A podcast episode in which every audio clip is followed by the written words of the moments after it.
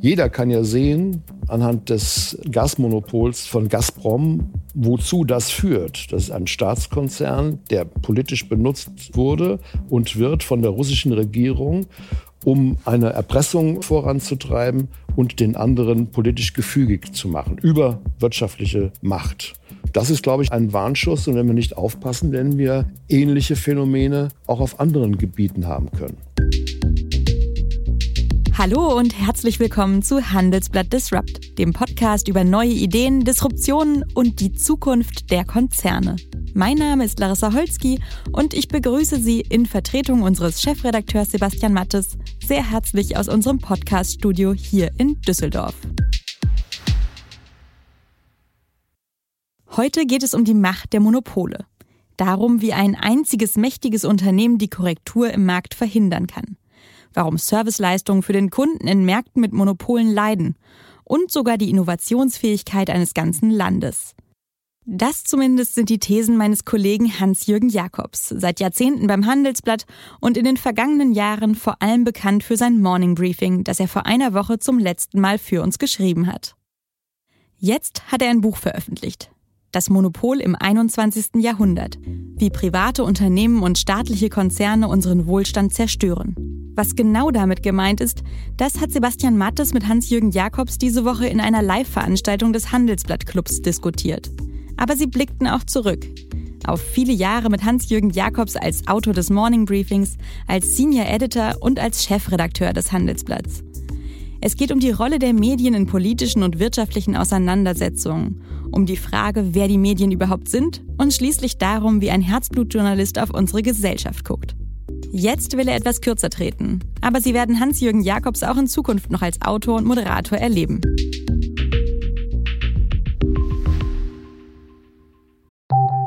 Nach einer kurzen Unterbrechung geht es gleich weiter. Bleiben Sie dran. KI wird Ihr Business verändern. Wie können Sie davon profitieren? Tyler Wessing ist eine internationale Wirtschaftskanzlei.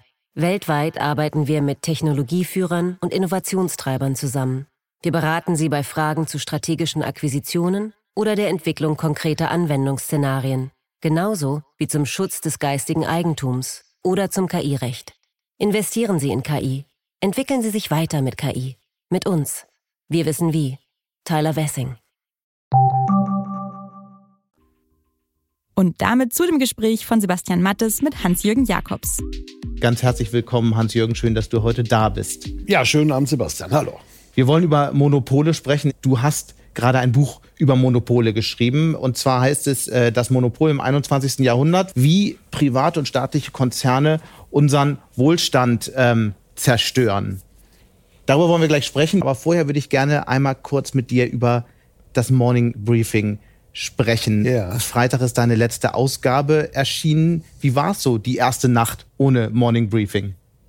Klar, um 22 Uhr, man zuckt ein bisschen reflexartig, jetzt geht's eigentlich los. Aber meine Frau hat mich darauf hingewiesen, dass wir zusammen eigentlich mal ins Schlafzimmer gehen können und zusammen einschlafen können. Das ist ein Luxusgefühl. Äh, ich habe es genossen und ich werde es jetzt auch all die anderen Tage äh, genießen mhm. können. Es ist wirklich so, wenn wir abends eingeladen sind beim Essen, muss ich nicht mehr sagen vor der äh, vor der Nachspeise, ich muss jetzt gehen, sondern ich kann bis zum Ende bleiben. Das hat eine Menge Vorteile, aber ich habe es wahnsinnig gerne gemacht. Mhm. Mir ist das Morning Briefing ein bisschen auch ans Herz gewachsen. Ich wurde ein Teil davon und äh, es hat mich auch ein bisschen verändert, auch in der Wahrnehmung der Dinge, auch in der Art zu schreiben. Also es war eine tolle Zeit wieso hast du dich eigentlich auf dieses Experiment eingelassen? Ich hatte es ja gesagt, du bist im Wirtschaftsjournalismus einer der bekanntesten Köpfe dieses Landes. Du warst Chefredakteur des Handelsblatts, du bist ein großer Autor, hast die ganz großen Themen und Geschichten und Porträts geschrieben. So, dann war diese Stelle vakant. Was hat dich daran gereizt? Warum hast du dich darauf eingelassen? Weil man ja ehrlicherweise sagen muss, das ist mit einer angenehmen Work-Life-Balance jetzt nicht vereinbar. Nee. Ne? nee. Also äh, ich habe mich ja ein bisschen warm laufen können. Ich war ja vorher zweieinhalb Jahre sozusagen Ersatz Spieler, wenn mein Vorgänger Urlaub mal gemacht hat, dann habe ich, äh, war ich die Urlaubsvertretung und irgendwann hat mein Vorgänger äh, beschlossen, dass sonntags äh, auch der Familie, der Sonntag der Familie gehört und dann war ich dann der Spieler für Sonntag, ja. Und dann war der Vorgänger plötzlich dann weg. Gabor Steingart war Gabor das damals Steingart. der Erfinder des Morning Briefings Und dann haben sozusagen? mich alle angeschaut, ob ich es jetzt mache und haben auch der, der Blick war ein bisschen fragen, kann der das auch überhaupt? Das merkte man. Aber so nach zwei, drei Wochen äh, wurden dann die, die Minen gelassener, das Lächeln breiter und das so lief das dann weiter. Ja. Aber nochmal äh, konkret nachgefragt, was hat dich daran gereizt? Warum hast du das angetan? Ganz ehrlich, es ist ein bisschen das Gefühl, äh, sein eigener Plattmacher sein zu können.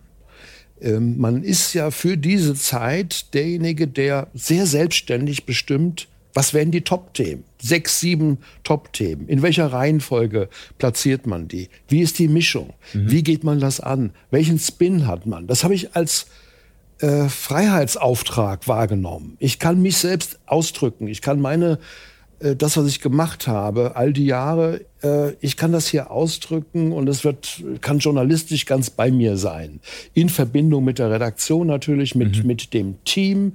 Ja, aber es kommt jetzt auf dich an. Und diese Rolle musst du ausfüllen. Und vielleicht wächst du ja auch mit dieser Rolle. Man fordert, muss sich ja auch selbst herausfordern. Ich wusste ja vorher auch nicht, wie es wird. Und das äh, hat den Drive gegeben. Du hattest es äh, so ein bisschen angedeutet, du musstest dann immer bei den Abendessen äh, früher gehen, aber du uns doch mal mit, wie ist denn so eine Morning Briefing äh, Folge, äh, Ausgabe entstanden? Wie funktioniert das? dass man sehr intensiv schon mittags die Nachrichten liest. Was baut sich da auf? Wie ist die, wie ist die Entwicklung? Ähm, dass man dann äh, nachmittags mit der Redaktion spricht, was sind die exklusiven Themen vom Handelsblatt, wo sind wir stark, welche tollen Analysen haben wir, welche starken Kommentare. So, und dann beginnt man schon, das langsam aufzubauen. Und dann hat man schon einen gewissen Fundus. Und dann kommt die Aktualität abends um 22 Uhr. Was bieten die Websites dieser Welt? Was die E-Papers? Ja? Wer hat welches Thema? Wo ist etwas exklusiv? So, und dann mischt sich das. Und dann hatte ich eigentlich immer so 10, 12 Themen und aus denen habe ich dann so die sechs, sieben subjektiv für mich wichtigsten rausgeholt, beziehungsweise mh, stimmt die Mischung dann äh, relevant, exklusiv, aktuell oder vielleicht auch ein bisschen witzig. Ja? Ähm, das waren so die Kriterien. Du hast neulich in einem Podcast gesagt, du stellst dir immer eine Person vor, für Ja. die du schreibst. Was steckt Ja. dahinter? um es persönlich zu halten. Ähm, die Gefahr ist ja, dass man so einen Agentur-Nachrichtenjournalismus dort prägt. Den wollen die Leute morgens, glaube ich, nicht haben, sondern sie wollen auf eine angenehme, lockere Art abgeholt werden, versorgt werden mit den jeweils interessanten Informationen und so gut in den Start, in den Tag starten, auch einmal schmunzeln zu können, ähm, sich freuen über eine geglückte, mehr oder minder geglückte Metapher über ein Zitat. Ja. Ja. Das habe ich so als, äh, als Auftrag empfunden. Du hast ja oft dann in der Nacht die großen Nachrichten, die großen News als einer der ersten äh, gesehen, weil du eben noch wach warst. Du hast ja oft da bis halb zwei oder so geschrieben. Was, was war so der emotionalste Moment, weil du ja mit vielen auch dramatischen Ereignissen konfrontiert warst in den letzten Jahren? Ja, natürlich sind wir irgendwie ja auch alle als Journalisten ein bisschen News-Junkies. Ne? Uns interessiert das, was jetzt gerade neu passiert. Und wenn dann irgendwo in der Washington Post oder äh, auf in der New York Times dann irgendwas unsere Zeit 1 Uhr kam und das ist eine interessante Geschichte, dann wusste man, das wird am nächsten Tag bei uns Thema. Das wird alle Seiten beherrschen und wir können dann um 5.30 Uhr die Ersten sein. Das sollte ja immer auch das, das Ziel sein. Das ist schon sehr emotional. Gerade natürlich das, was in den USA passiert. Ja, aufgrund jetzt der Zeitverschiebung, der Zeitnähe, das äh, war, lag natürlich immer nah und hat auch mitgerissen. Ereignisse wie der 6. Januar 2021, der Sturm auf das Kapitol, das, ich konnte das nicht fassen.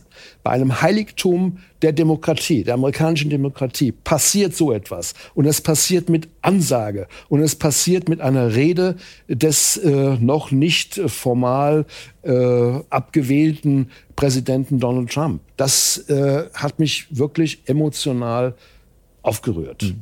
Solche Momente, da bist du dann live quasi dabei. Gab ja dann viele solche Momente. Beginn des Ukraine-Kriegs ist ja auch, oder als alles darauf hindeutete, dass was passiert ist, ein, ein, passiert äh, in der Nacht, in frühen Morgenstunden. Ja. Genau. Was war denn so rückblickend die größte Panne?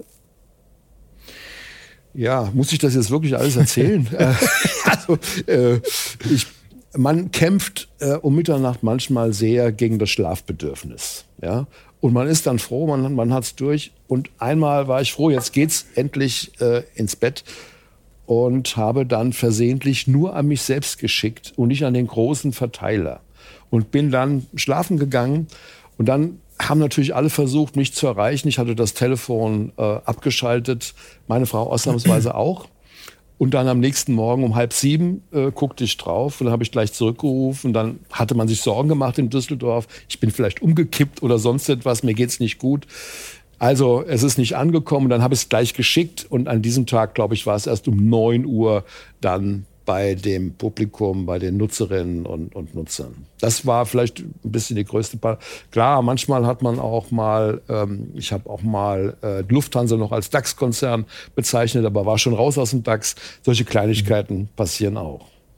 Du hast zum Abschied, äh, Hans-Jürgen, ein sehr lesenswertes Essay über die Zeit äh, geschrieben, über die vergangenen Jahrzehnte, in denen du dich als Journalist entwickelt hast. Vor vier Jahrzehnten, wenn ich richtig gerechnet habe, hast du als freier Sportredakteur beim Wiesbadener Tagblatt angefangen. Genau, ich ähm, war in der Endphase meines Studiums, bin ja Diplom-Volkswirt und nebenbei, ich kannte mich in der Handballszene gut aus, ja. weil ich Handball gespielt ja. habe und war dadurch prädestiniert, die Handballseite zu machen. Und so kam ich da rein. Und äh, dann lobten sie mich, ich hatte das ganz gut gemacht und irgendwann haben sie mir angeboten, dann äh, erst als Pauschalist zu arbeiten, dann als Volontär, ob mich das interessiert. Es war in dieser Zeit damals auch schwierig, hatte eine kleine Mini-Rezession. Äh, der Job an einem Forschungsinstitut hatte sich zerschlagen. Ähm, ich bewarb mich ähm, und es war schwierig. Und das entwickelte sich dynamisch. Dann habe ich gesagt, okay, ich mache jetzt Volontariat und dann schaue ich mal, wie es beim Journalismus weiterläuft. Du hast in deinem tollen Text dann aufgeschrieben, was sich alles verändert hat ja. äh, in den vergangenen Jahrzehnten. Ich würde mal gerne umgekehrt anfragen, was hat sich eigentlich seitdem nicht verändert im Journalismus? Ähm, das Ringen um die Geschichte, um das Thema, um den Blick auf das Thema, die Diskussion in der, in der Redaktion, ähm, das der Kampf um die, um die Schlagzeile, um die News, um die exklusiven News, um die beste Geschichte, äh, das äh, ist gleich geblieben. Die besten Geschichten können wir heute auf allen Kanälen mhm. ähm, erleben. Ähm, aber das hat sich äh, nicht verändert. Ist vielleicht sogar noch wichtiger geworden, weil, weil wir heute direkt mit jeder Geschichte Geld verdienen wollen, neue ja. Abonnentinnen, Abonnenten gewinnen wollen. Und deswegen müssen wir uns dann noch viel intensiver damit äh, beschäftigen. Ist es wirklich relevant? Ist es wirklich neu? Ist es in diesem Moment jetzt spannend für unsere Leserinnen und Leser? Genau. Hm. Genau. Und da hatte man ja früher nun keine genauen äh, Vorstellungen. Äh, es gibt wirklich relevante Themen, die werden aber nicht geschickt präsentiert. Und wir können mittlerweile der auch in der Präsentation dann besser arbeiten, dass die wichtigen Inhalte auch optimal ähm, zum Publikum kommen. Sport und Wirtschaft sind ja nicht so wahnsinnig nah beieinander. Wie kam es dann zum Wechsel oder war das anfangs nur ein Job und dann? Ich habe ja Volkswirtschaft studiert, ja, ja und äh, Sport und Wirtschaft haben schon ein bisschen was äh, miteinander auch äh, zu tun. Ähm, aber ich bin dann, äh, wollte immer dann äh, meine Kompetenz jetzt in, in wirtschaftlichen Fragen auch nutzen und bin deswegen nach dem Volontariat, habe ich das Angebot ausgeschlagen, mhm. Lokalredakteur bei der Mainzer Allgemeinen Zeitung zu werden und äh, hatte dann einen Job beim Handelsblatt bei hier in Düsseldorf, 1986 war das, für ein Medien- und Kommunikationsfachmagazin. Es sollte ganz modern sein, was ganz avantgardistisches. Das hat mich gelockt. Und so war ich das erste Mal hier im Hause hm. Handelsblatt. Ich würde gerne, äh, bevor wir diesen, diesen ähm, ähm, Part abschließen und wirklich dann über die Monopole sprechen, doch nochmal einen Gedanken äh, mit dir diskutieren. Äh, bei dem Blick auf die Medien äh, fällt ja auf, dass die Kritik an den Medien äh, wahrscheinlich in den vergangenen Jahren so stark ist wie ganz lange nicht. Das Vertrauen hat teils abgenommen. Wie nimmst du diese Kritik, ähm, die über die letzten Jahre stärker geworden ist, wahr? Und was ist da aus deiner Sicht der wichtigste Punkt? Ähm, man muss sich ähm, erstmal unterhalten, was eigentlich die Medien sind. Wenn ja jetzt hier von der vierten Gewalt gesprochen wird, mhm. sind ja die klassischen Medien gemeint. Ja? Presse, Funk und Fernsehen. Der Medienbegriff hat sich ja völlig erweitert über Social Media. Ja. Es gibt total viele Mediakanäle und wir Journalisten haben sagen wir mal, eine gewisse Autorität als Urheber verloren, weil es wir viele haben, die auch schreiben, die ihre Kanäle haben. Wir mhm. haben Präsidenten, die direkt über Twitter ihre Meinung kundtun. Wir haben Unternehmer, die das tun und die dann auch diese Medien gleich besitzen wollen. Elon Musk äh, und Twitter. Und das sind Medien, die haben eine ganz andere Reichweite. Ja, Herr Musk hat äh, 100 Millionen äh, Follower. Äh, wir bei den klassischen Medien haben es mit viel, viel kleineren Publika zu tun. Von daher gesehen, die, die Medienproblematik, äh, das stellt sich auf einem ganz anderen Niveau, ganz andere Größenordnung weltweit. Und Habermas fragt zu Recht, ja, wo ist die Infrastruktur für Öffentlichkeit in der Versorgung äh, mit äh, Informationen und mit Nachrichten. Mhm. Wie ist die gestaltet? Ist das noch ausgewogen? Ist das balanciert? Ist das groß genug? Aber das ist wirklich eine Frage, die auf die neuen Verhältnisse zielt und wo man äh, schauen muss, dass hier die Demokratie keinen Schaden nimmt, weil einfach äh, Propaganda äh, durchgeleitet wird, zum Teil auch von Staaten manipuliert und finanziert über Blogger. Wir sehen das bei, bei Russland. Ähm, das, das sind die, die Fragen. Natürlich, die klassischen Medien müssen sich auch. Stehen äh, natürlich auch, auch, auch stark in, auch in der unter, Kritik. Ne? Also da, Kritik, da, ist die, da ist die Rede vom Herdentrieb, da ist die Rede davon, dass bestimmte Haltungen und Meinungen seltener vorkommen, weil Journalisten vor allem einander gefallen möchten. Ähm, was hältst du von solchen äh, Kritik, von solcher Kritik? Ist das berechtigt? Also dieses Phänomen hat es ja äh, ehrlich gesagt immer gegeben, ja, dass man erst einmal die Peer Group, dass, dass man hier auch schaut, wie äh, kommt man äh, hier an. In der Schärfe halte ich das für vollkommen äh, ungerechtfertigt, weil es gibt ja viele klassische Mechanismen, um Qualität äh, in den Medien herzustellen, äh, über, über Dialog und, und äh, über Klagen, Gegendarstellung und so weiter, juristische Dinge. Mhm. wir sind da ganz anders gefordert, sauber zu arbeiten. Dieser, diese fünfte Gewalt, nenne ich das jetzt mal, Social Media, hat solche Kriterien gar nicht. Und wir kontrollieren uns auch sehr stark selbst, weil wir bemühen, ethische Normen zu zu achten. Ähm, also diese Kritik ist meines Erachtens äh, überzogen. Klar, es, es gibt immer wieder auch äh, ein Mainstream äh, von, von Meinungen. Und äh, gerade auch ARD und ZDF tun gut daran, eine Breite in der Diskussion äh, zuzulassen. Ähm, aber ich sehe hier keine großen Verzerrungen, ehrlich gesagt. Wahrscheinlich könnte man abendfüllend über diese Frage Nur darüber sprechen. könnten wir jetzt 60 Minuten so sprechen. Ist es, aber das wollen wir eigentlich gar nicht tun. Ich, ich wollte es nur zum Abschluss zu diesem wirklich äh, lesenswerten Essay, das ich wirklich einfach nur jedem empfehlen kann, ähm, zu lesen, äh, nochmal noch mal, ähm, ansprechen. Wir wollen zu deinem Buch kommen. Du hast wie viele Bücher insgesamt geschrieben bisher? Sechs Bücher habe ich selbst geschrieben ja. und drei war ich Co-Herausgeber. Warum hast du ein Buch über Monopole geschrieben bei all den anderen spannenden Themen, über die man auch noch schreiben könnte. Das ist ja jetzt nicht das eingänglichste Thema. Was hat dich bewegt? Was war der Moment, als du gesagt hast, das ist jetzt das nächste Buch, das ich schreiben will? Weil es ist ein, sind wie viele Seiten? Das ist ja wirklich 420. eine aufwendige Rechercheleistung. Also man muss ja schon sehr genau überlegen, wofür investiert man seine Zeit. Warum Monopole? Ja, ich habe ja vor sechs Jahren das Buch geschrieben, Wem gehört die Welt? in Zusammenarbeit mit der Handelsblatt ähm, habe mich damit Macht beschäftigt.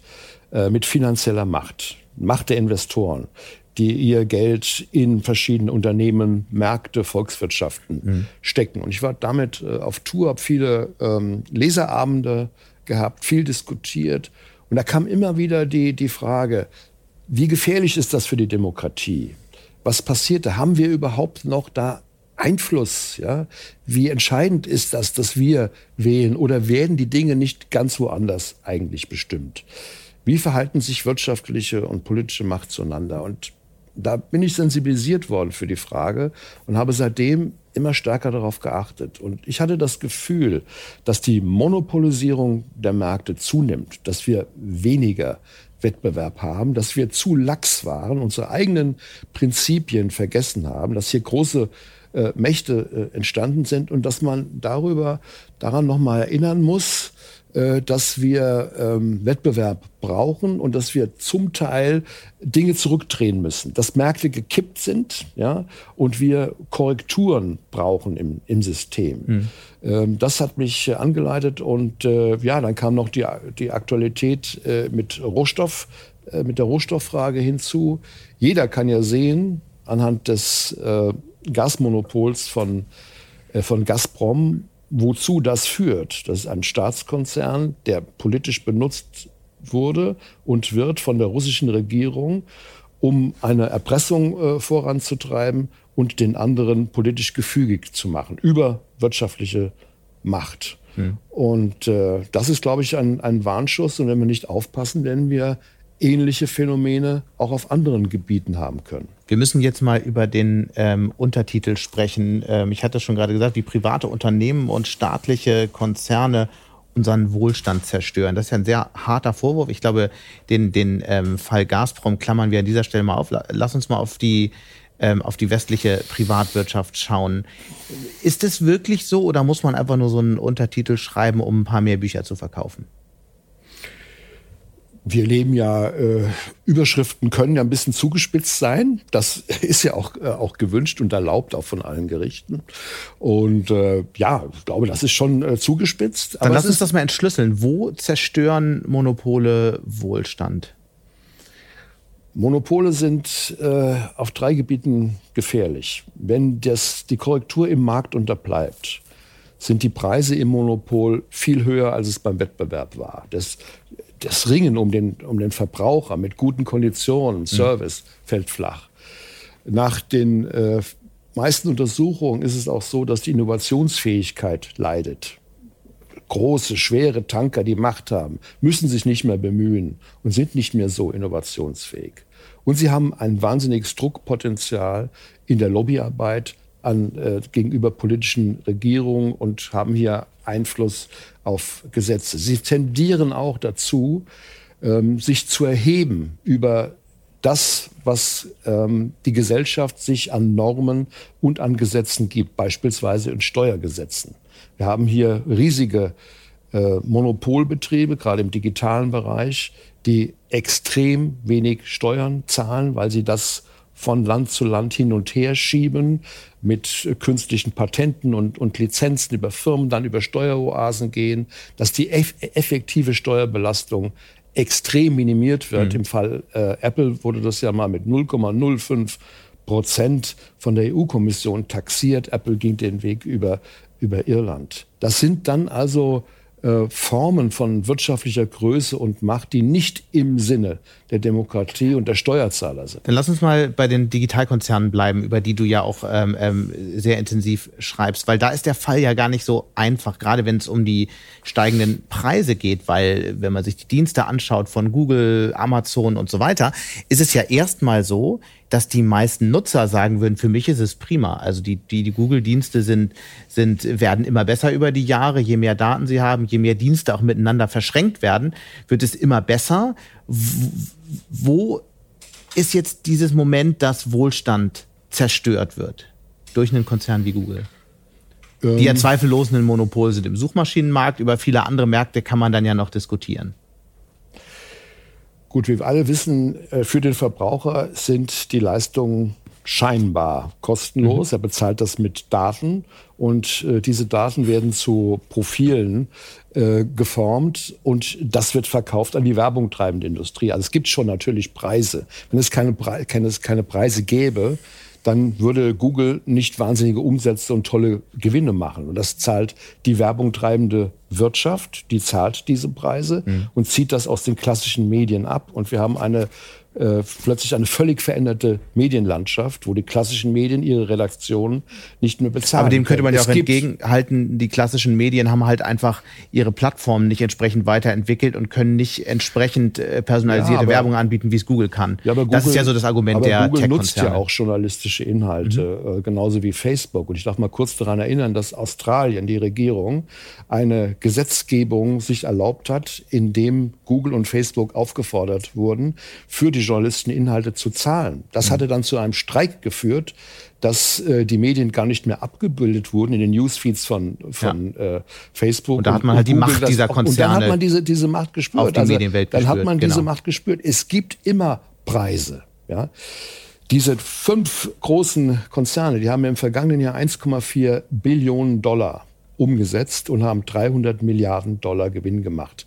Das ist eine Rendite von mehr als 20 Prozent bei dieser, in dieser Größenordnung mhm. völlig äh, außergewöhnlich. Mhm. Und das ist nur mit den Monopolsituationen zu erklären. Wir wissen auch alle nicht, auch für den Verbraucher, äh, ob das alles kostenlos bleibt. Denn es werden ja andauernd neue Dienste auch eingeführt. Nehmen wir Google Maps.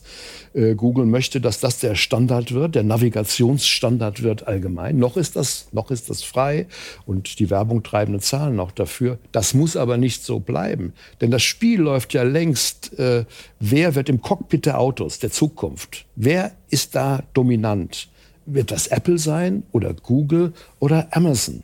Und wenn Google sich dann durchsetzt, bin ich sicher, äh, natürlich werden die Preise verlangt ja. von den Automobilkonzernen. Äh, ja. Also das bleibt nicht, there is no free lunch. Das hat Milton Friedman völlig zu Recht ja. gesagt. Ich würde gerne den anderen Punkt aber nochmal stärken in der Diskussion, den du ja auch gebracht hast, und zwar die Wirkung von Monopolen auf Innovationen. Ich glaube, dass man gerade im Technologiebereich hier einen viel stärkeren Effekt hat, weil wir ja jetzt schon sehen, dass zum Beispiel Risikoinvestoren, die junge Unternehmen finanzieren, niemals ein Unternehmen finanzieren würden, das in irgendeinem Markt geht, den auch Amazon ähm, ja. ähm, bespielen könnte, in den auch Google absehbar gehen könnte. Und ähm, wir, wir erleben, dass die Internetkonzerne mit ihren Monopolgewinnen aus ihrem Kerngeschäft in immer mehr Branchen gehen und eben diese auch versuchen ähm, zu beherrschen. Das Autogeschäft ist ja ein Fall, der Gesundheitssektor ist ein anderer Fall ähm, und so weiter und so fort. Und da sehen wir ja dann so einen ähm, Effekt, der im Grunde kein direkter Wohlstandsverlust ist, aber dann doch ein indirekter, weil eben junge Unternehmerinnen und Unternehmer sagen, okay, in das Feld gehe ich nicht, Investoren sagen, das finanziere ich nicht und dadurch wird diese Macht eigentlich noch immer weiter zementiert. Die Frage, die sich dem anschließt, ist denn die ähm, bisherige der bisherige Kampf gegen Monopole, es gibt ja Gesetzgebungen, es gibt ähm, politische Initiativen, überhaupt auf diese neue Welt ähm, eingestellt? Haben die mit den bisherigen Instrumenten eine Chance oder muss es eine, eine andere ähm, Politik geben, um dieses Problem zu lösen in Zukunft? Das ist ein sehr wichtiger Punkt, den du da anschneidest, Sebastian. Das sind die sogenannten Killer Acquisitions, ja, dass die äh, großen Digitalmonopole äh, verheißungsvolle, interessante, potenziell wichtige junge Unternehmen aufkaufen, integrieren, ihr, ihr Know-how nutzen. Manchmal auch landen sie auf dem Friedhof. Äh, bei, bei Facebook und, und Instagram und WhatsApp war es so, dass äh, die dann genutzt wurden, aber man die Daten dann entgegen den Versprechungen dann äh, munter getauscht hat. Ähm, also das ist ein ganz wich wichtiger Punkt. Äh, Metaio fällt mir ein, das ist ein, ein hoffnungsvolles Münchner Start-up äh, gewesen. Äh, Virtual Reality ist von Apple gekauft worden und war dann verschwunden. Man hat die Technik ein bisschen äh, benutzt. Ähm, ja, die Wettbewerbsrechte haben da äh, gelernt auf den Punkt. Sie haben ja früher immer nur hohe Umsätze, äh, Marken genommen und sie haben das äh, aufgebrochen. Und dann war natürlich Instagram ähm, genau. spielte keine Rolle, weil die kaum genau. Umsätze und, hatten. Als und jetzt sie schauen sie auch, wenn hohe Preise gezahlt werden. Hohe, da sind ja hohe Preise gezahlt worden, ja. sowohl bei Instagram als auch bei WhatsApp. Schaut man sich das genauer an. Also das neue Digitalgesetz, das ja 2024 in Europa gelten soll. Der Digital Markets Act sieht äh, genau das vor. Mhm. Äh, man muss schauen, wie sich das äh, bewährt. Ähm, aber die amerikanische äh, Gesetzgeber und die amerikanische Wettbewerbsbehörde FTC möchte ja alles rückabwickeln. ja, mhm. weil das wird als Sündenfall in der Wettbewerbsgeschichte betrachtet, dass Facebook, äh, Instagram und WhatsApp gekauft hat und äh, in drei Jahren spätestens wird es soweit sein, wird man sehen, ob das dann funktioniert äh, oder nicht. Die Prüfung läuft. Auch, auch hier, der neue Präsident Joe Biden hat ganz klar gesagt, Kapitalismus ohne Wettbewerb ist nicht denkbar. Äh, Aber es sind natürlich auch viele Lippenbekenntnisse. Auf ja. der anderen Seite sind es natürlich die größten Konzerne, die, die äh, am, am wertvollsten sind an der Börse. Und äh, die Klar. USA werden sich natürlich stark selbst schaden, die jetzt zu zerschlagen. Es werden möglicherweise erst einmal Arbeitsplätze ähm, Steuereinnahmen und so weiter verloren gehen. Insofern glaubst du wirklich, dass da große Schritte passieren, insbesondere ausgehend von den USA? Ich sehe die Schwierigkeiten, aber ich glaube schon, dass äh, Joe Biden das ernst meint. Hat ja Lina Kahn auch zur Chefin der Wettbewerbsbehörde gemacht, die dann eine Mehrheit jetzt organisiert hat für eine, für eine harte Linie. Äh, aber die Hindernisse ist mir vollkommen klar, weil alle die Pensionskassen, übrigens auch von den Universitäten, Milliarden investiert ja, haben in diese die Unternehmen. Genau. Und wenn jetzt der Aktienkurs runtergeht, dann, wird, da die dann werden die USA erstmal ärmer. Das heißt, da wird der Kampf gegen Monopole erstmal Wohlstand zerstören. Ja, da wird es dann Korrekturen geben. Ähm, aber äh, die Hoffnung ist natürlich, wenn wir eine breitere Struktur haben, eine bessere Angebotsstruktur, mhm. dann kommen eben auch neue Player rein. Äh, es, darf, es kann doch nicht sein, dass fünf Konzerne die Zukunft von Amerika, aber auch der ganzen Ich will da gar nicht gegen argumentieren. Ich möchte nur die Mechanismen ja, klar machen, mit denen man, mit denen man dann zu tun hat. Ne? Ja, aber vielleicht aus hm. den fünf dann wird, werden auch mal zehn oder, oder 15. Ist das? Und es, hm. Aber äh, du hast es ja gesagt die Macht wird gehebelt von einem Markt in den nächsten. Cloud-System. Wenn wir uns die äh, Zukunftssystem Cloud anschauen, haben drei Konzerne, also äh, Amazon, Google und Microsoft in, in den USA 80 Prozent Marktanteil und hier 60 Prozent. Mhm. Und es hat eher eine steigende Tendenz. Weil es gibt genau. keinen Gegenplayer. Ich glaube, man muss, man muss zwei Sachen unterscheiden. Wenn, wenn man das eine Unternehmen zerschlägt, dann wird der Wert sinken, weil die Daten nicht mehr so gut gepoolt werden können wie heute, die Dienste ja. möglicherweise weniger nützlich werden. Andere wiederum, Amazon ist ein ganz interessanter Fall. Da wird ja länger über eine, eine, eine Aufspaltung gesprochen. Amazon getrennt von dem Cloud-Geschäft. Wahrscheinlich werden dann bei, vor allem dadurch, dass das Cloud-Geschäft sehr, sehr wertvoll an der Börse, sehr, sehr hoch bewertet werden würde, wäre es da eben eine andere Diskussion, die man, glaube ich, getrennt voneinander betrachten muss. Genau. Ist denn im Kapitalismus eigentlich die Bildung großer Monopole so eine zwingende Folge von, von Wirtschaft, wenn man sich das mal anschaut? Ähm, die, die Konzentration hat in den letzten vergangenen Jahren stark zugenommen. Wir können in alle ähm, Geschäfte schauen, wir können in den Rohstoffbereich schauen, wir können in den Finanzsektor schauen. Die Zahl der, der Finanzinstitute nimmt ab. Die, die, die Zahl der großen Übernahmen nimmt zu. Ich glaube, 2021 sind ähm, 5,9 Billionen Dollar für ähm, ähm, Zukäufe und Übernahmen ausgegeben worden. Das ist wahrscheinlich einer der Rekordwerte der vergangenen Jahrzehnte, wenn nicht der höchste Wert. Ist das eine zwingende Folge eigentlich von ähm, Kapitalismus, dass große Monopole entstehen? Wenn wir mal ganz ehrlich sind, hat, glaube ich, jeder der Unternehmer das Bestreben, er will der Erste sein. Klar, er will Marktführer sein, aber er will auch der Einzige sein, wenn es geht. Und der äh, legendäre deutsche Filmhändler Leo Kirch, der hat, ist der Einzige gewesen, der das auch mal formuliert hat. Mein schönster Traum wäre es, ein Monopol zu haben. Die anderen sagen das nie. Mhm. Sie verhalten sich nur so. Äh, und deswegen muss es Gesetze geben. Und deswegen hat Amerika 1890 den Sherman Act geschaffen, der erlaubt, dass man Monopole zerschlägt. Und das ist ja dann auch 20, 25 Jahre später passiert mit Standard Oil beispielsweise. Äh, und deswegen passen wir äh, unsere äh, Gesetze an und haben eine Aufsicht darüber, um das, das zu verhindern. Und deswegen gibt es auch, ist die soziale Marktwirtschaft in Deutschland auch so konstruiert, wie sie ist. Also die Ordoliberalen äh, Müller, Armak, äh, Eucken, auf der politischen Seite Ludwig Erhard, haben ganz klar gesagt, ähm, der Wettbewerb reguliert das und der Staat ist die zentrale Instanz, dass niemand so groß wird. Da bleibt Wettbewerb als Entmachtungsinstrument, wie Franz Böhm das genannt hat, ist das entscheidende Mittel dagegen. Und Erhard hat ganz klar auch gewarnt vor privaten Planunternehmen, das genauso äh, schädlich sei wie staatliche Planunternehmen. Wenn etwas, wenn, wenn ein Monopol kann Märkte planen, äh, hat Monopolgewinne, ja, und mhm. natürlich den Investoren, Aktionären werden wunderbare Gewinne serviert, aber das ist nicht im Sinne des Systems. Wir müssen das alles nochmal lesen, was da steht. Ja? Nicht der äh, Missbrauch von, von Macht äh, sei zu bekämpfen, sondern die Machtkörper an sich, hat Eugen nun ganz klar äh, geschrieben. Wir müssen ein bisschen mal unsere Wurzeln auch wieder entdecken.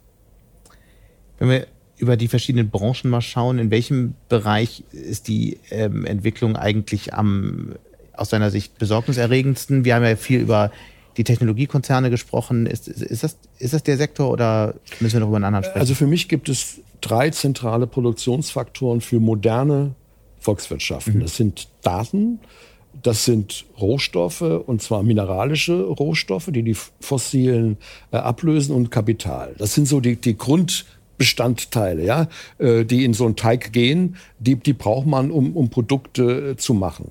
Und bei auf allen drei Gebieten sehe ich sehr, sehr starke Konzentrationstendenzen und vermachtete Märkte. Über die Daten im Westen haben wir gesprochen. China ist nochmal ja äh, ein Sonderfall. Genau, zu China kommen wir gleich. Staatlich organisiert, mhm. ja. Ähm, aber auch bei den, bei den Rohstoffen über Russland, auch mhm. wieder äh, über China haben wir eine riesige Machtzusammenballung. Und im äh, Finanzbereich auch.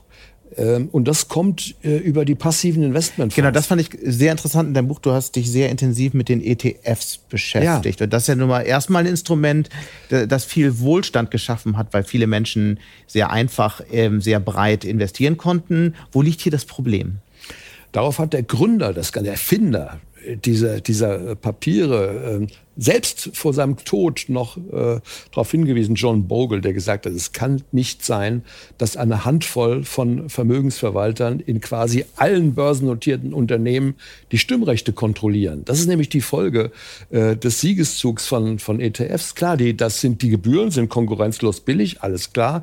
Wir, wir zeichnen das. Aber dann haben wir halt äh, Konzerne wie BlackRock, äh, wie Vanguard, wie, wie State Street, Fidelity, Capital Group, um mal die größten zu nennen, die bei allen relevanten großen börsennotierten Firmen, wo es keine Familien mehr gibt als Ankeraktionäre äh, oder den Staat, äh, haben die dann äh, das Sagen. Da können sie haben die Sperrminorität kommt auf Hauptversammlungen sehr leicht zusammen. 25 Prozent sind ja. garantiert und oft äh, ist es jetzt auch schon die Mehrheit.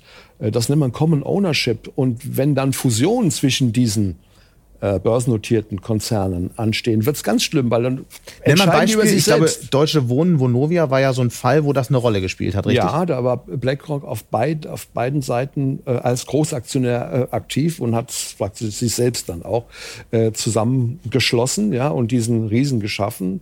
Äh, das ist jetzt, der hat 15 Prozent Marktanteil bei, bei Wohnungen. Hm. Ähm, das ist Wohnung ist auch ein besonderer Markt. Man kann sagen, das ist nicht 50 Prozent, ist nicht gefährlich. Aber es kann schon in einzelnen äh, Regionen auch gefährlich werden. Berlin hat es ja dann auch zu Protesten geführt. Also man muss genau drauf schauen. Die Kartellämter sagen, äh, ist das ein Thema bei den ETFs? Ist das ein Thema, das äh, breit politisch schon angekommen nee, ist? Nee, es wird so theoretisch diskutiert. Aber unter Wirtschaftswissenschaftlern wird es diskutiert, in der Theorie, unter genau. Wirtschaftsjournalisten wird es immer wieder diskutiert, ja. bei uns in der Redaktion ist es immer wieder Thema. Ja. Aber in der Öffentlichkeit ist es noch nicht angekommen. Was muss denn, Nein. wie kann man denn darauf eigentlich antworten? Wie kann eine Antwort darauf aussehen? Ja, das, das, ist, das ist die Politik äh, aufgefordert, einen rechtlichen Rahmen zu setzen und die Wettbewerbsbehörden sagen ja, dass sich damit beschäftigen äh, und es auch untersuchen.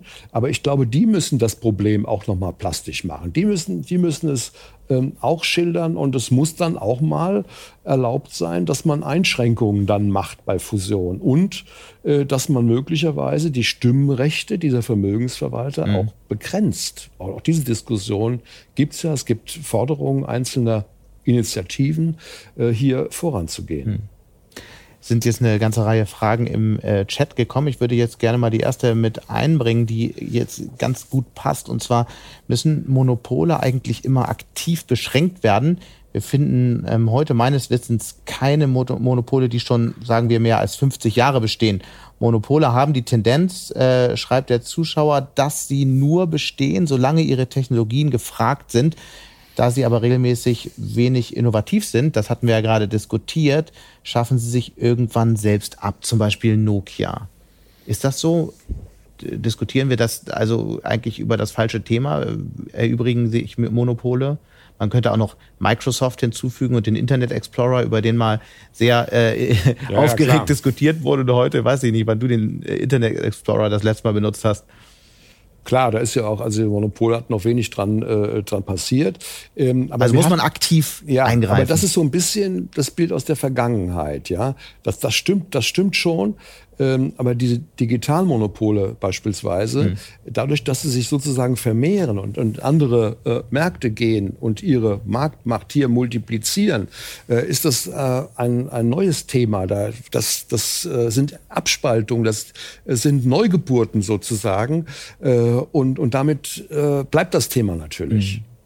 Mhm. Eine andere Frage wäre, ähm, ob du nicht ein bisschen was zu deutschen und europäischen Monopolen sagen könntest. Wir haben jetzt sehr viel über amerikanische gesprochen, am Rande über China. Ist das eine Tendenz, die, die es hier weniger gibt? Ja. Wahrscheinlich nicht, ne?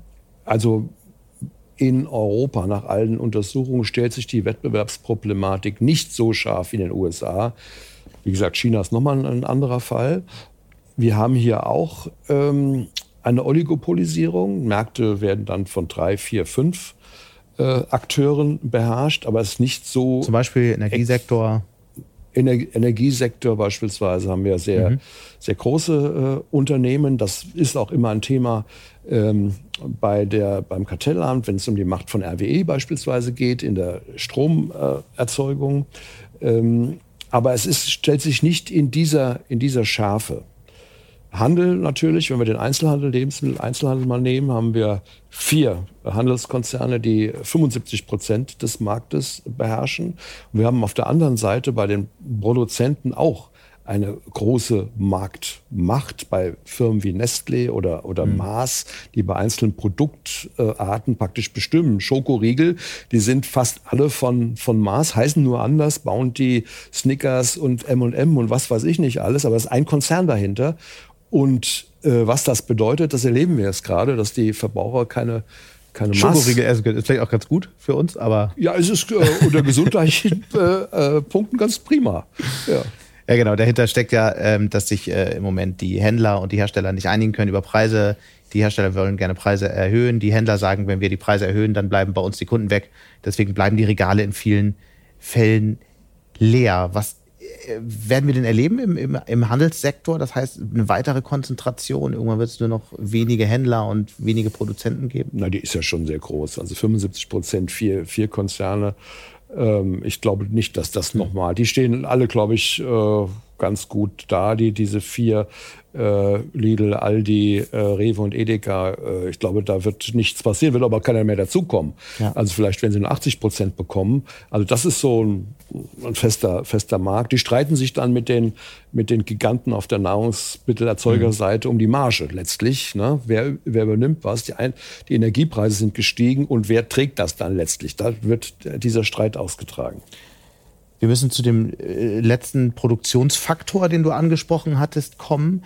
Äh, und da passt die nächste Frage hier auch äh, von, aus, von unseren Zuschauern. Und zwar müssen wir nicht auch die bestehenden Rohstoffmono- und Oligopole diskutieren, wo einerseits Wohlstand in den Herkunftsländern verhindert ähm, wird und andererseits ähm, wir immer abhängiger vom Wohlwollen weniger korrupter Potentaten werden. Und das tut, kann man ja soweit schon mal sagen, dass tust du ja sehr intensiv in deinem Buch, dich damit zu beschäftigen. Ja, es ist ein entscheidender Punkt. Russland haben wir es gesehen mit der starken Stellung von Gazprom, äh, Rosneft, aber auch Rosatom, was die Atomindustrie angeht. Die, ja. äh, ähm, die Anreicherung von, von Uran ist sehr stark auch in, in russischer Hand. Das ist ein wichtiger Punkt, weil es bei den fossilen Energien, wir haben das ja jetzt gelernt, was das bedeuten kann, versuchen uns davon wir versuchen uns aus der Abhängigkeit zu lösen und neue Lieferantenbeziehungen aufzubauen, neue Quellen zu erschließen. Aber in China äh, ist das Problem, glaube ich, noch viel, viel relevanter, weil bei den mineralischen Rohstoffen, die eine große Rolle spielen, bei allem, was wir diskutieren, Verkehrswende und Energiewende, mhm. bei der Elektromobilität, bei den Batterien, das, was in Handys drin ist, diese Stoffe, äh, von seltenen, seltenen Erden, äh, Lithium, ähm, Silizium, Magnesium, Kobalt, Kupfer, überall hat ähm, China eine entscheidende Rolle, was die Verarbeitung angeht. Also die Raffinade äh, ist praktisch in der Hand von China und mhm. die Hälfte der, der globalen Bergwerksproduktion ist auch in China. Da sind die Stoffe und das, die äh, Konzerne und die Unternehmen dieses Landes wissen auch, wie man sie bearbeitet. Deswegen bei den seltenen Erden 90 Prozent, es wird alles nach China geschickt und dann aufbereitet. Und, oder Neodym, ein, ein, ein wichtiges, wichtiger Stoff, äh, jetzt bei den seltenen Erden, der für die äh, Magnete eine wichtige und Handys eine wichtige Rolle spielt. Mhm. 90 Prozent ist da der Anteil von China. Ähm, weil das so, so ähm, massiv ist, äh, müssen wir dringend versuchen, uns von diesen Monopolen, die da entstanden sind, zu lösen. Das ist ja eine Diskussion, die geführt wird spätestens seit dem 24. Februar intensiver, genau. noch viel intensiver. Aber das ist ja immer leichter gesagt. Dieses Argument, wir müssen diversifizieren, äh, ist ja nicht so einfach. Das hängt mit Lieferwegen zusammen, das hängt mit Lieferanten zusammen, das hängt damit zusammen, dass diese Masse an Rohstoffen, die der weltweite Hightech-Sektor braucht, einfach nirgends so groß ist wie in China. Also was ist denn dann konkret eine Antwort darauf? Naja, es ist, die Vorkommen, äh, die gibt es auch woanders. Die gibt es mhm. auch in Australien, äh, in, in, Südamerika, in den USA. Es ist natürlich mit Umweltschäden verbunden. Äh, man muss schauen, dass man Verfahren entwickelt, diese Umweltschäden minimiert. Äh, und man braucht äh, neue Rohstoffallianzen mit solchen Ländern, um gemeinsam eben hier äh, die Versorgung sicherzustellen. Das, das wird die Aufgabe der Zukunft sein. Mhm. Es sind ja auch Demokratien. Chile zum Beispiel ist eine Demokratie. Ähm, es gibt natürlich Staaten wie Kongo, wo es ein bisschen anders aussieht, wo Korruption herrscht und, und das ein sehr harter Kampf ja. ist um, um Kobalt. Es gibt ja noch weitere ähm, ähm, nicht-demokratische Länder. Muss man dann da moralische Kompromisse machen? Es, kommt die weltweite Hightech-Wirtschaft nicht darum herum? Tja, die große ähm, Frage. Ähm, ja, moralisch. Wir müssen auch, glaube ich, uns klar machen, dass die alte Arbeitsteilung nicht mehr funktioniert dass wir sozusagen die sauberen Produkte machen mit mhm. viel Know-how und Hightech, ja, und die, das schmutzige Geschäft, die, die Vorprodukte, die Vorleistungen, das machen andere. Ähm, also ein Teil. Das ist ja die Doppelmoral der, die Doppelmoral. der deutschen Wirtschaftspolitik über viele Jahrzehnte gewesen. Ja, genau. Und Autarkie ist das Stichwort und dazu gehört auch, dass man eine eigene Rohstoffversorgung hat und das jedenfalls prüft. Mhm. Das prüft. Und ich glaube, das ist ein unangenehmes Thema. Das wird kein Politiker anpacken, wenn es um das, die eigenen Gasvorkommen geht. Das fängt ja schon beim Fracking, Fracking an, wogegen ja, sich ja sehr viele das Fracking. Mhm. Ja, aber äh, wenn wir unseren Wohlstand halten wollen, dann brauchen wir die dazu mhm. not, dafür notwendigen Rohstoffe. Es gibt äh, noch einen weiteren Aspekt, denn wer die ähm, Lieferwege beherrscht, der beherrscht auch das Geschäft ähm, der Zukunft ein Stück weit. Das ist ja auch ein Feld, in dem große Unternehmen entstehen, Monopole entstehen. Ähm, wie ist denn Europa in dem Feld aufgestellt? Hier ist ja vor allem China aufgefallen in den vergangenen ähm, Jahren mit einer Seidenstraßeninitiative, ähm, sich sehr stark auszubreiten, die Lieferwege in alle Richtungen auszuweiten. Ist also Europa die europäische eigenen, Antwort ausreichend ja, darauf? Äh, Europa hat einen eigenen Namen gefunden, Global Gateway, mhm. den gibt's schon mal. Äh, es gibt schon mal auch Konzepte, ja. aber es gibt noch wenig Erfolg. Man muss sagen, wir liegen sehr, sehr zurück. Wir sind ein wirklich extremer Nachzügler. Die Initiative gibt es vor allem auf dem Papier bisher. Auf Papier. Das ist Papier wert. Ja? Aber China hat 10, 15 Jahre schon gehandelt. Ja. Die haben ihre, äh, ihre Allianzen schon geformt, egal ob das Südamerika ist, mhm. äh, ob das Afrika ist oder Südostasien. Und zwar komplette Pakete, ja, in, in dem man Infrastrukturleistungen geboten hat äh, oder Kredite gegeben hat und bezahlt wird zum Teil eben mit Rohstoffen und eine stabile Rohstoffversorgung hat. Das ist alles schon längst passiert und nennt sich so schön die neue Seidenstraße äh, oder Belt and Road äh, Initiative. Ja, ja klar. Ähm, das klingt alles so, so neutral. Aber das gehört natürlich zu einer Machtsystematik, die in Peking ganz klar geplant wurde und äh, ausgerollt wird. Und äh, da äh, muss man, glaube ich, schon vorsichtig sein mhm. nach den Ereignissen vom 24. Februar. Davor gab es ja die grenzenlose Partnerschaft, die Xi Jinping mit Wladimir Putin geschlossen hat. Da sind wir gewarnt und sollten unsere Nach einer kurzen Unterbrechung geht es gleich weiter. Bleiben Sie dran. KI wird Ihr Business verändern. Wie können Sie davon profitieren? Tyler Wessing ist eine internationale Wirtschaftskanzlei. Weltweit arbeiten wir mit Technologieführern und Innovationstreibern zusammen.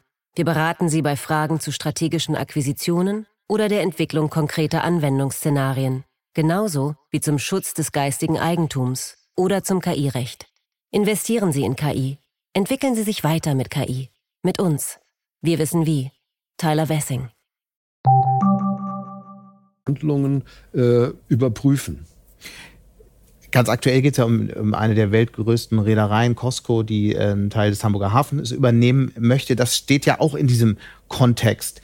Wie bewertest du das? Ist das ein Deal, der durchgehen sollte, wie einige sagen, oder besteht da Grund zur Sorge und das Wirtschaftsministerium sollte es ablehnen?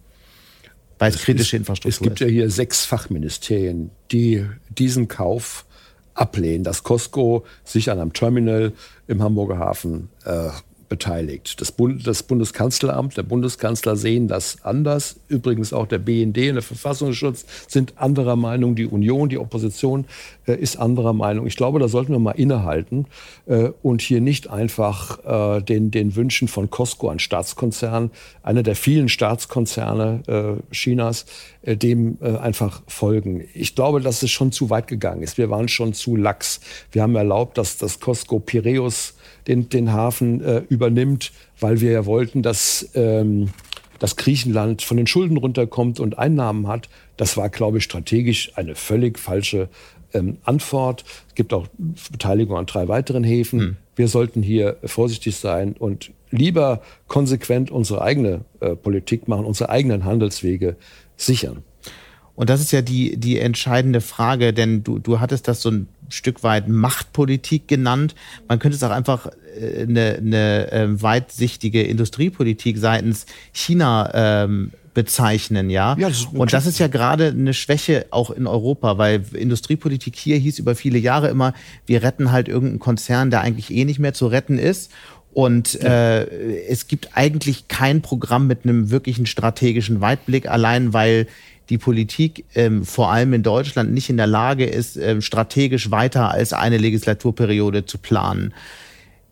Siehst du denn überhaupt eine Chance, dass sich das ändert? Weil, weil äh, wir, wir sehen es ja bei, Pro, bei Großprojekten wie der Energiewende, dass es da zwar irgendwelche Hochlaufkurven gibt, wie sich Dinge entwickeln sollen, die aber nicht mit konkreten Plänen und Strategien hinterlegt ist, wie man diese Ziele wirklich erreichen kann. Mhm. Und so können wir wirtschaftspolitisch alle Bereiche durchgehen. Es gibt dann immer ein Schlagwort, Europa soll ja, ja. unabhängig werden, aber dem folgt ebenso wenig. Ändert sich das jetzt? Siehst du da eine Bewegung oder ist das alles nur frommer Wunsch? Also erstmal werden viele Konzepte und Papiere geschrieben und es wird angestoßen, das vor allen Dingen Europa ja. Äh, die EU-Kommission oder der zuständige Kommissar Thierry Breton, äh, der ist da aktiv. Äh, Deutschland hat sich, da hat sich der vormalige Bundeswirtschaftsminister Altmaier mal mit einem industriepolitischen Papier blamiert, äh, genau. dass das nicht richtig ausgedacht war.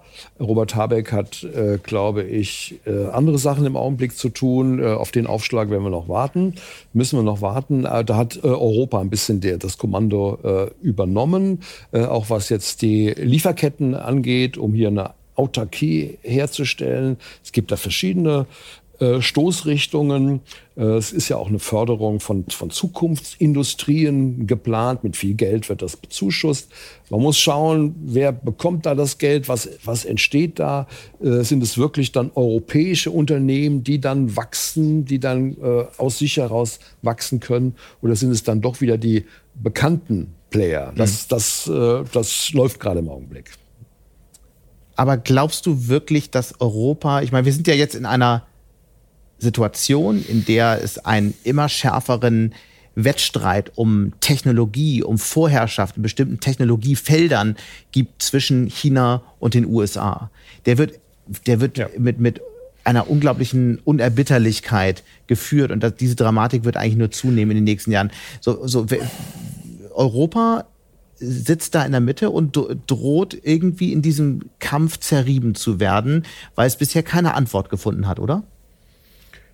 Ja, du beschreibst den Status quo sehr gut und dieser Kampf, dieser äh, globale Systemwettkampf wird auch mit Monopolen geführt. Die, die USA hier mit starken Datenmonopolen, mhm. mit, mit Finanz-Quasi-Monopolen, China mit, mit Staatsmonopolen, auch mit, mit starken Digitalmonopolen, privat zwar äh, in private Eigentümerschaft, aber politisch äh, ganz klar äh, kontrolliert. So, und dazwischen sind, sind wir, sind die, ist die alte Welt. Ja? Und, und wie verhalten wir uns da? Europa muss da stärker zusammen. Das ist, haben wir alle verstanden, ja? aber wird es auch passieren oder wird es dann am Ende doch das äh, Freilichtmuseum, das dann doch ähm, äh, chinesische Touristen irgendwann anlocken wird? Ja, äh, wir sind spät dran. Ähm, wir müssen vor allen Dingen gucken, dass wir bei den Start-ups äh, lebendig bleiben, mhm. dass wir hier äh, neue, neuen Mittelstand schaffen in, in Deutschland, dass wir unsere Stärke äh, entwickeln, in Europa auch. Ähm, aber Was bei kann den, denn bei den 27 mhm. Mitgliedstaaten, ehrlich gesagt, äh, wir, wir, sind so unorganisiert in Europa. Deswegen äh, kann ich, kann ich jetzt einfach, es wäre zu euphorisch zu sagen, wir schaffen das. Ja. Da fragt man sich ja wie denn. Es gibt keine, ähm, keine europäische Regierung in dem Sinne. Es gibt kein europäisches Finanzministerium, mhm. keine europäische Armee. Wir haben ganz viele Pläne immer schon gehabt. Wir haben den Euro eingefunden, äh, äh eingeführt, um eine politische Union zu beschleunigen. Da ist nichts passiert ist nicht viel passiert. Mhm. Ja? Ähm, und ich mache mal einen Vorschlag. Ja, es, gerne. Gibt, es gibt ja immerhin ein Feld, in dem Europa extrem stark ist. Viele europäische Länder, insbesondere Deutschland. Und zwar, das ist, ähm, das ist auf der einen Seite Forschung und das ist auf der anderen Seite Industrie. Ja.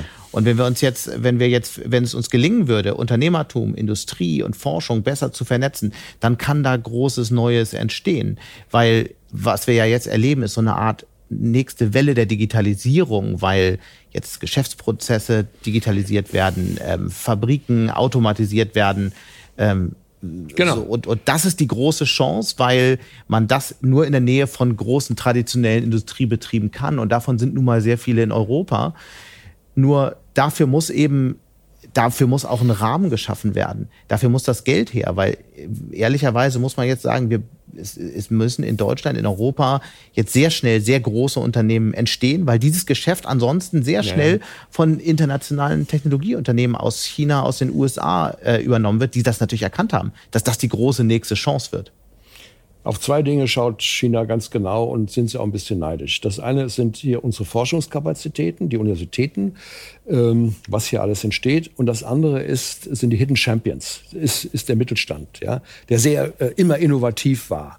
So, und, und das Ganze muss noch in einer ganz anderen Form äh, zueinander finden. Das beschreibe ich in einem Buch, beschreibe ich eine, in dem Buch beschreibe ich eine Szene, wo äh, Altmaier, der ehemalige Wirtschaftsminister, mit dem Google-Chefökonom Hal Valerian äh, diskutiert. Und dann sagte Altmaier, genau wie du, das ist unsere Zukunft und da sind wir stark. Internet of Things, das ist unsere Zukunft. Und dann sagte der Herr von, von Google mal so ganz trocken, yes, you know, we just could buy these things. Du glaubst noch, dass du das entwickelst, aber wir haben das Kapital und die Möglichkeiten, wir kaufen einfach die relevanten Firmen uns selbst dazu und machen den Markt. Das ist das Selbstverständnis. Und da sind wir wieder bei Monopolen, weil genau. sie das eben nur können durch ihre Monopolgewinne. Genau, exakt. Lass uns mal zum Abschluss in die Zukunft schauen. Was ist, was ist aus deiner Sicht, was wird passieren die nächsten äh, drei, vier Jahre? Was für Szenarien äh, siehst du? Ja, also ich sehe, dass die Blockbildung die beiden starken Blöcke, die beiden Pole, das wird noch extremer werden. Demokratie auf der einen Seite, Westen, Autarkie auf der anderen Seite, China und der Vasall Russland, der dann eben das, das Öl und Gas billiger dann an äh, Indien vor allen Dingen und an China äh, liefern wird. Das sehe ich, das wird sich polarisieren. Und ich glaube, ich fürchte, dass wir in Europa letztlich dann doch wieder auf Amerika angewiesen sein können. Ich glaube, dass wir eine Revitalisierung der Westbindung haben werden, so wie in den 50er Jahren haben wir auch genau darüber diskutiert äh, hier. Ähm, Konrad Adenauer hat es ja dann durchgesetzt, dass wir uns stark nach Amerika mhm. betonen. Ich glaube, da führt gar kein Weg dran vorbei. Und äh, wenn ich die Signale dann aus der Politik auch richtig deute, Christian Lindner, der TTIP wieder vorschlägt, dass man dies alles ähm, aktiviert, obwohl das die USA gar nicht so wollen, ähm, ist das eigentlich die logische äh, Konsequenz. Unser Platz ist im demokratischen Lager und nicht im Autarkielager.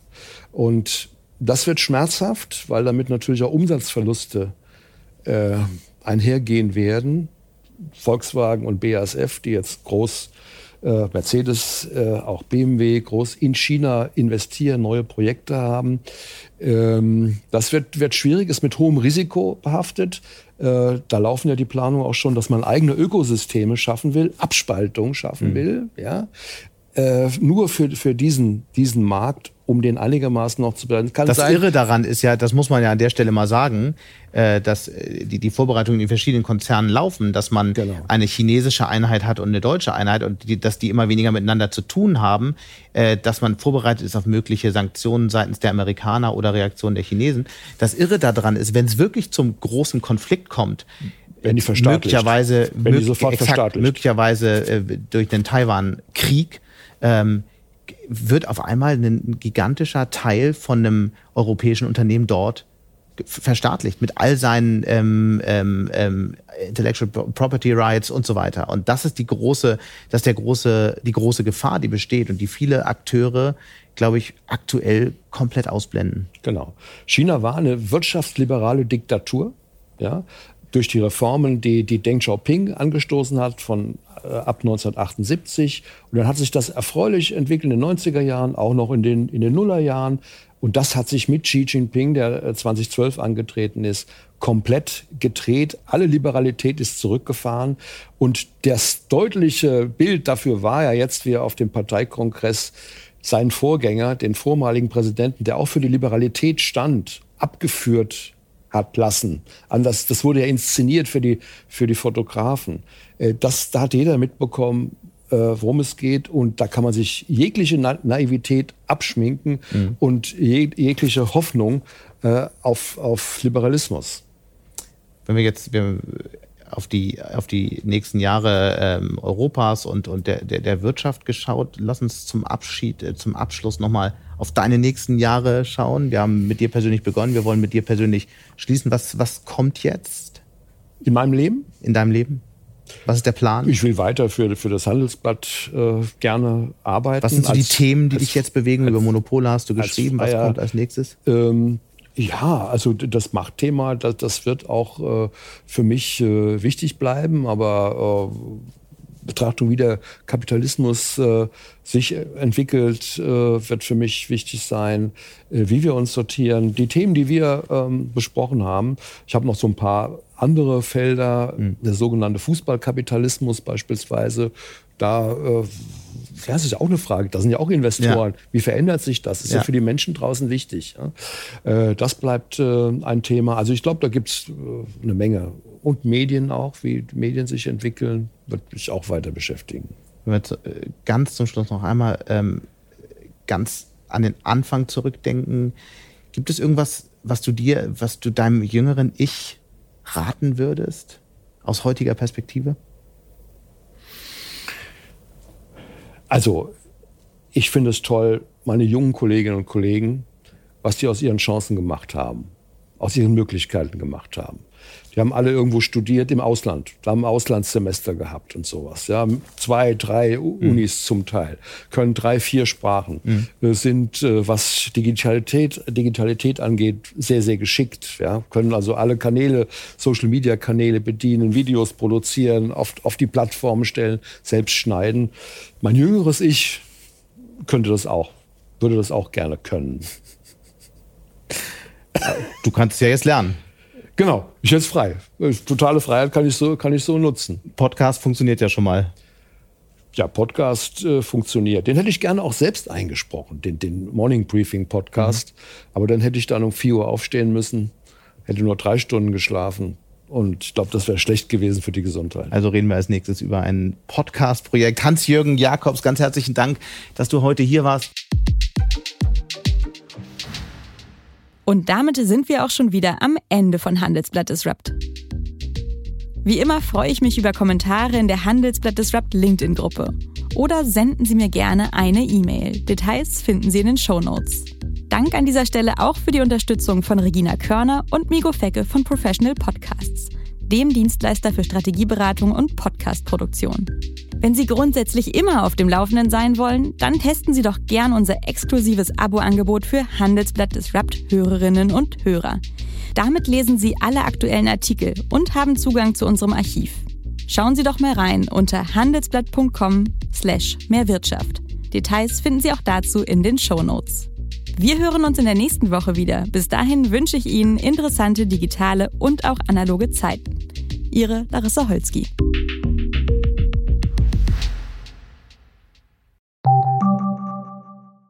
KI wird Ihr Business verändern. Wie können Sie davon profitieren? Tyler Wessing ist eine internationale Wirtschaftskanzlei. Weltweit arbeiten wir mit Technologieführern und Innovationstreibern zusammen. Wir beraten sie bei Fragen zu strategischen Akquisitionen oder der Entwicklung konkreter Anwendungsszenarien, genauso wie zum Schutz des geistigen Eigentums oder zum KI-Recht. Investieren Sie in KI. Entwickeln Sie sich weiter mit KI. Mit uns. Wir wissen wie. Tyler Wessing. you